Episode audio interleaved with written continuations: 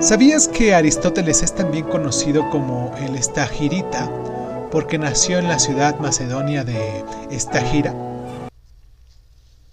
El ansia por saber está por naturaleza en todos los hombres. Metafísica de Aristóteles.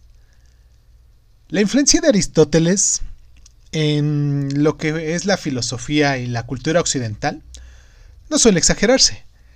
Nacido en Macedonia, al norte de Grecia, viajó a Atenas, donde estudió en la escuela de Platón, llamada la Academia. Eh, y tras su muerte de este, fundó su propia escuela llamado el Liceo. En las Atenas del siglo V, el estudio de la filosofía incluía lo que era la retórica, las ciencias naturales, la biología y otros campos de investigación, debido a lo cual Aristóteles realizó importantes aportaciones fundamentales en casi todas las áreas del aprendizaje humano, Creía Aristóteles que la filosofía debía estudiarse en un orden determinado. Primero había que aprender lógica, porque ésta explica cómo se relacionan entre sí todos los hechos de la existencia. Desarrolló la teoría de los silogismos, lo que son los argumentos que son válidos por la lógica.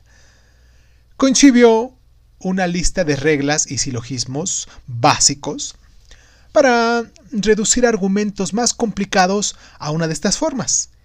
El silogismo aristotélico más conocido es, en el que dice, todos los hombres son mortales, Sócrates es un hombre, por lo tanto, Sócrates es mortal.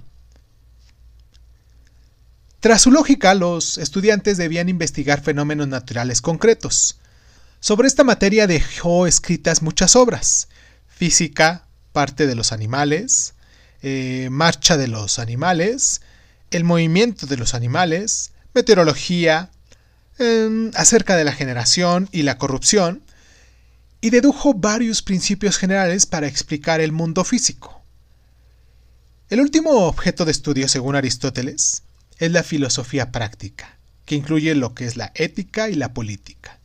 Trató estos temas en Ética Nicomaquea y Política en sus dos libros respectivamente.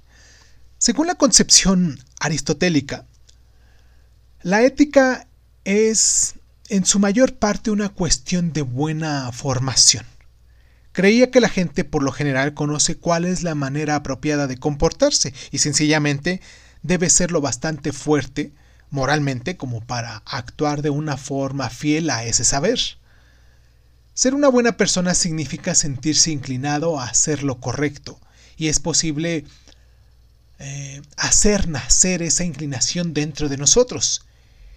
En cuanto a la política se refiere, Aristóteles creía que el objetivo del Estado es ofrecer el, en el marco en el que mm, sus ciudadanos puedan tener una vida feliz y autosuficiente se inclinaba en parte por el gobierno democrático, pero mm, eh, reconocía que en ocasiones es más apropiada una monarquía.